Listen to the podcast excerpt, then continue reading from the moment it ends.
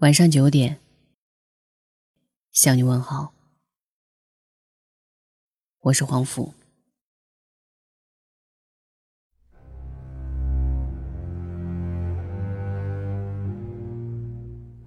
这两天很认真的看完了关于所有乳母杀人案的报道，我第一时间想到的是，说有一天我自己受到了侮辱，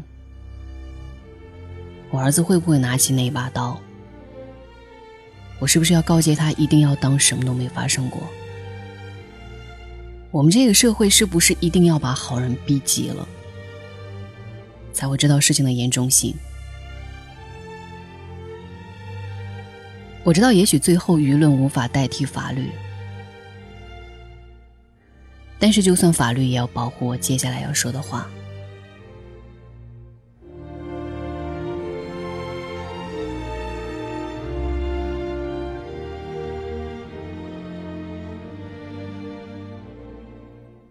如果我们还算一个文明古国的话，孝顺和保护母亲，显然应该是社会提倡、人民传承的一桩美德。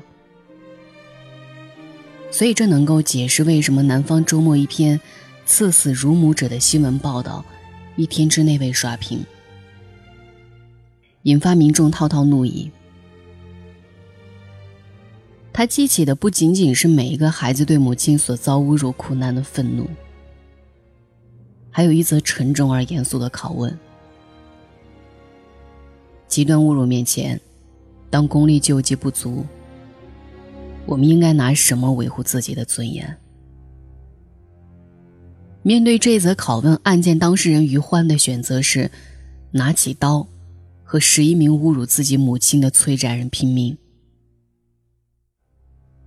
在他拿起刀之前，他和他的母亲苏银霞所遭受的，由南方周末报道的描述词汇是“极端手段侮辱”。案发于去年四月，原委十分简单：女企业家苏银霞因企业资金周转不开，不得已向吴学瞻先后借款一百三十五万元，并约定月利息百分之十。如此高的利息，显然已超法律规定的利息上限，是典型的高利贷。苏银霞在支付本息一百八十四万和一套价值七十万的房产后，仍无法还清欠款。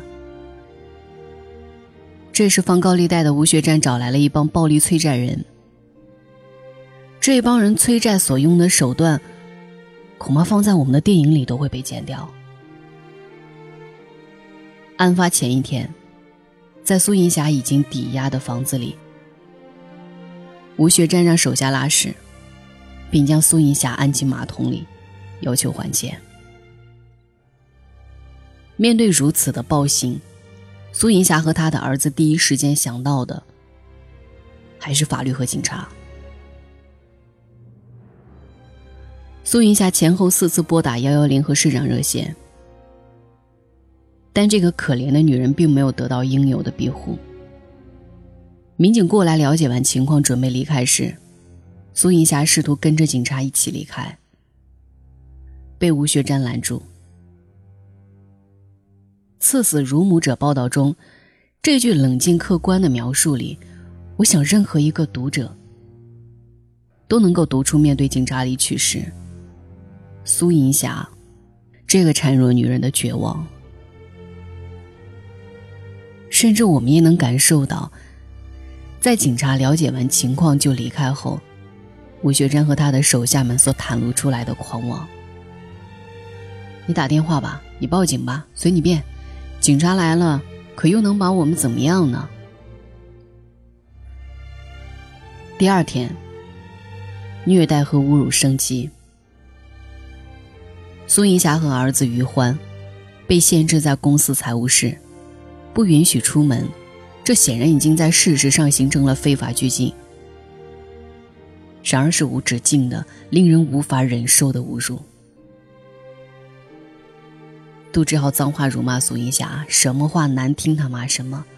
没有钱你去卖，一次一百，我给你八十。学着换狗的样子喊小孩，让孩子喊他爹。杜志浩脱下儿子于欢的鞋子，捂在母亲苏银霞的嘴上，还故意将烟灰弹在苏银霞的胸部。儿子于欢不忍母亲受辱，试图反抗，被杜志浩掌过。然而，杜志浩脱下裤子，一只脚踩在沙发上，用极端手段侮辱苏银霞。到底是什么样的极端手段侮辱？这篇报道很克制的，并没有进行详细阐述。你可以想象，那到底是一种什么样的极端手段侮辱？网络上目前对于南州这篇报道中所描述的这一细节有所争议。有知情人表示，所谓的极端手段是指杜志浩当着苏银霞儿子于欢的面，用生殖器在苏银霞脸上蹭，往其嘴里塞。如果这一细节属实的话，这恐怕已经属于强奸了。不过我在法院一审的判决书上并没有看到如上细节，但在于欢和多名当事人，包括催债者的供述中，都可以明确看到，的确有侮辱，的确有动手殴打，杜志浩也的确脱了裤子对着苏银霞。这一过程当着儿子于欢的面。这已经是确凿无疑的猥亵妇女了。无论如何，一名男人脱下裤子露出生殖器对着自己的母亲，你可以想象儿子于欢所承受的屈辱和怒气。这时警察来了，然而苏银霞和儿子依然没有得到应有的庇护。警察前后只待了四分钟。说了一句：“要账可以，但是不能动手打人。”就准备离开。苏银霞厂子的一名员工眼看警察要走，试图拦住警车。他对记者表示：“警察这时候走了，他娘俩只有死路一条。”我站在车前说：“他娘俩要死了咋办？你们要走就把我压死。”当然。警方的说法是，他们当时离开案发的屋子，只是为了进一步了解情况。总之，事实是，案发时，并没有一名警察在案发屋子里。显然，警察的离开，熄灭了儿子于欢心中最后的一点获救希望。毕竟，就在昨天。就在暴徒们将母亲按倒在拉满屎的马桶的情况下，警察也是了解情况就离开了。我想说的是，无论案发那天警察是否真的撂下一句话就离开，至少于欢所看到的，的确是警察推门进来了。然而庇护并没有随之降临，他们又全部离开了。至少是全部离开那件拘禁他和母亲的囚笼了。绝境中的余欢选择了反抗，显然他想趁着警察尚未离开时，带着母亲逃离这人间地狱。所以看到警察离开，余欢站起来往外冲，立刻被看守者拦截。混乱中，余欢摸到了屋子里的一把水果刀，一刀刀刺了出去，最终造成杜志浩一人死亡，两人重伤的结果。法院给出的一审判决是：于欢不能正确处理冲突，持尖刀捅刺多人，构成故意伤害罪，判处无期徒刑。于欢的辩护律师提出，于欢持刀捅刺。应属于正当防卫范围。对此，法院不予认定。他们给出的解释是：虽然当时于欢人身自由受到限制，也遭到对方侮辱和辱骂，但对方未有人使用工具，在派出所已经出警的情况下，被告人于欢及母亲的生命健康权被侵犯的危险性较小，不存在防卫的紧迫性。可是，什么又叫正确处理冲突呢？是没还钱吗？他们借了一百三十五万，却已经还了一百八十四万和一套价值七十万的房产了。你们为什么不去问高利贷的罪？是没报警吗？别说报警了，他们连市长热线都打了呀。是警察没来吗？来了呀。可第二天，于欢和母亲却依然被人囚禁。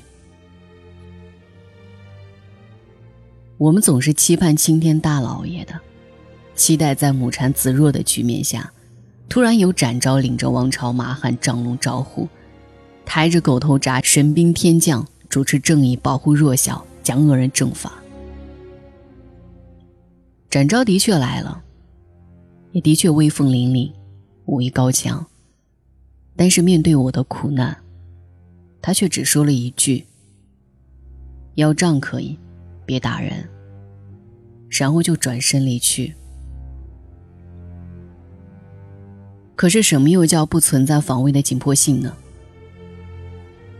在被非法拘禁的前提下，在儿子和自己的母亲遭遇十余名男人侮辱，甚至是公然对母亲进行猥亵的情况下，你坐在这里却冷静和理智的和我谈什么叫做紧迫性？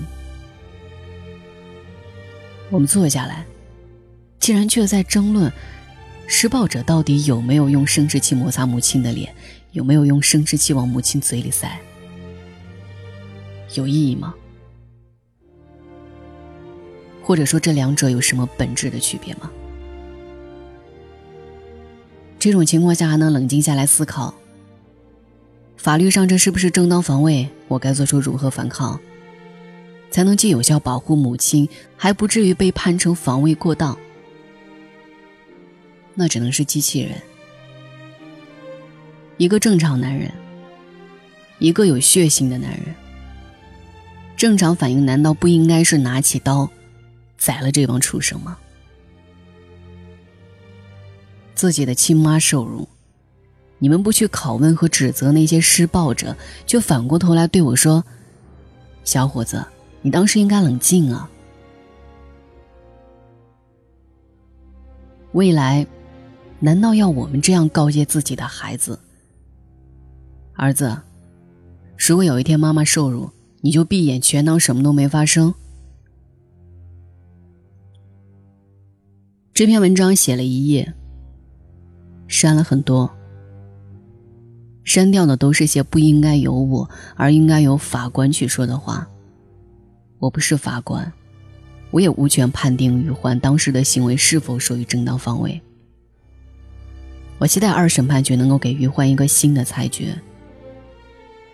最后，仅代表我个人想表达的是：换做我，如果当时面前有一把刀，我也会毫不犹豫的拿起来。这当然都是激愤之言，但亦出自肺腑。跳出案件本身。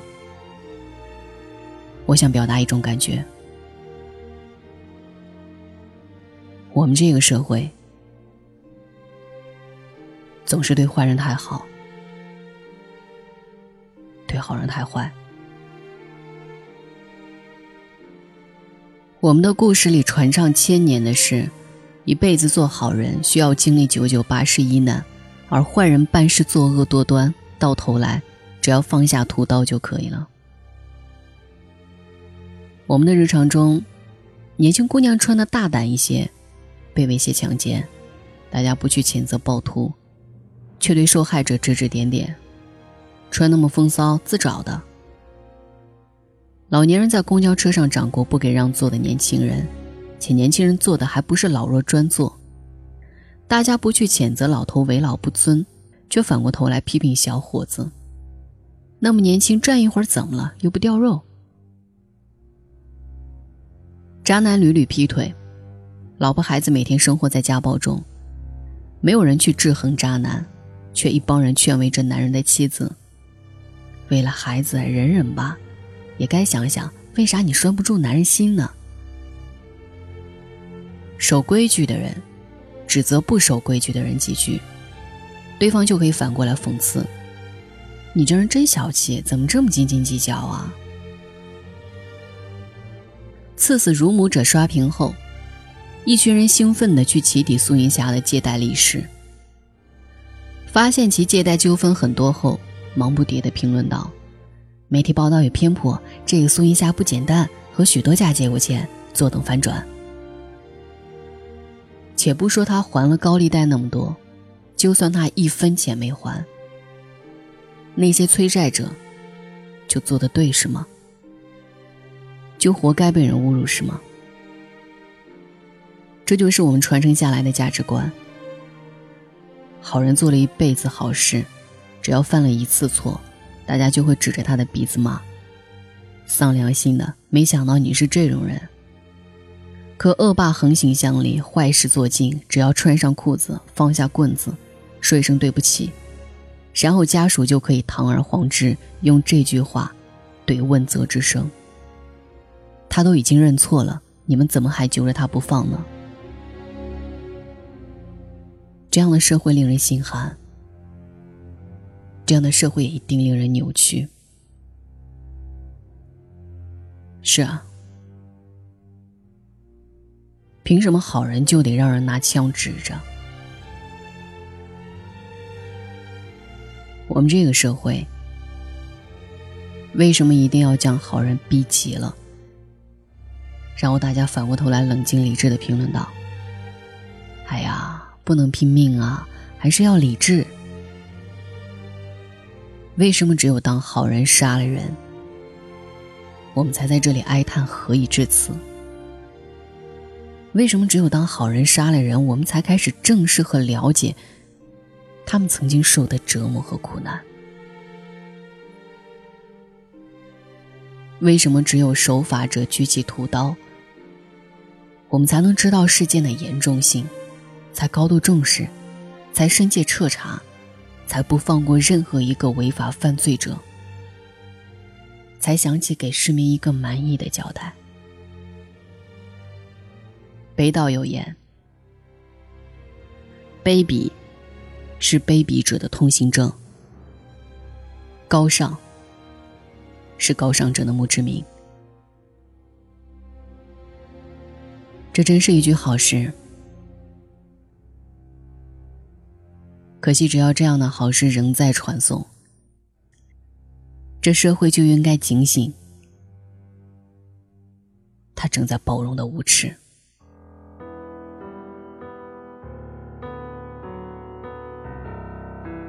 晚安。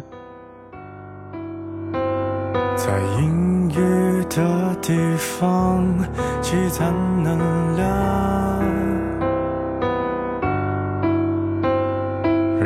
人交出了什么能变个样？奇形怪状的人在生长。我躲在人群中偷在晃，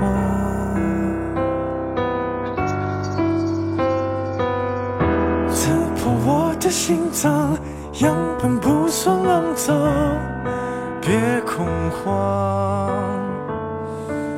你看我虚荣模样，你该怎么补偿？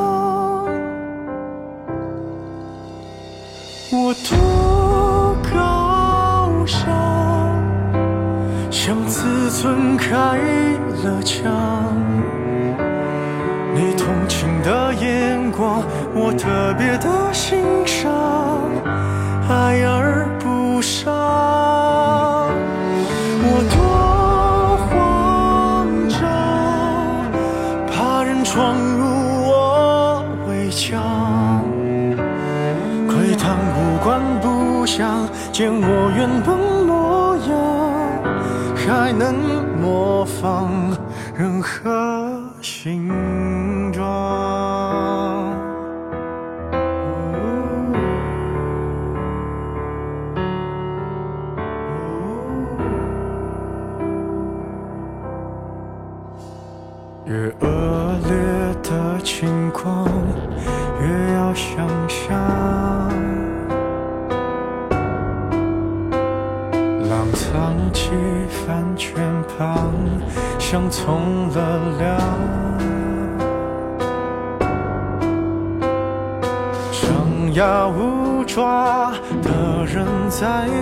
谎，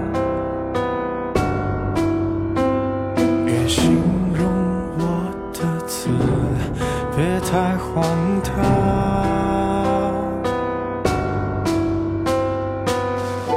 当年表现恰当，就像所有假装在情理上。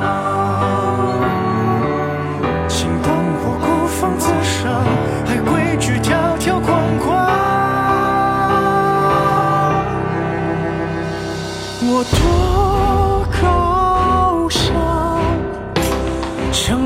孙开了枪。你一样的眼光，我特别的欣赏，让人难忘。我多疯狂，你别闯入我围墙。你要什么真相？不就图个我留在橱窗。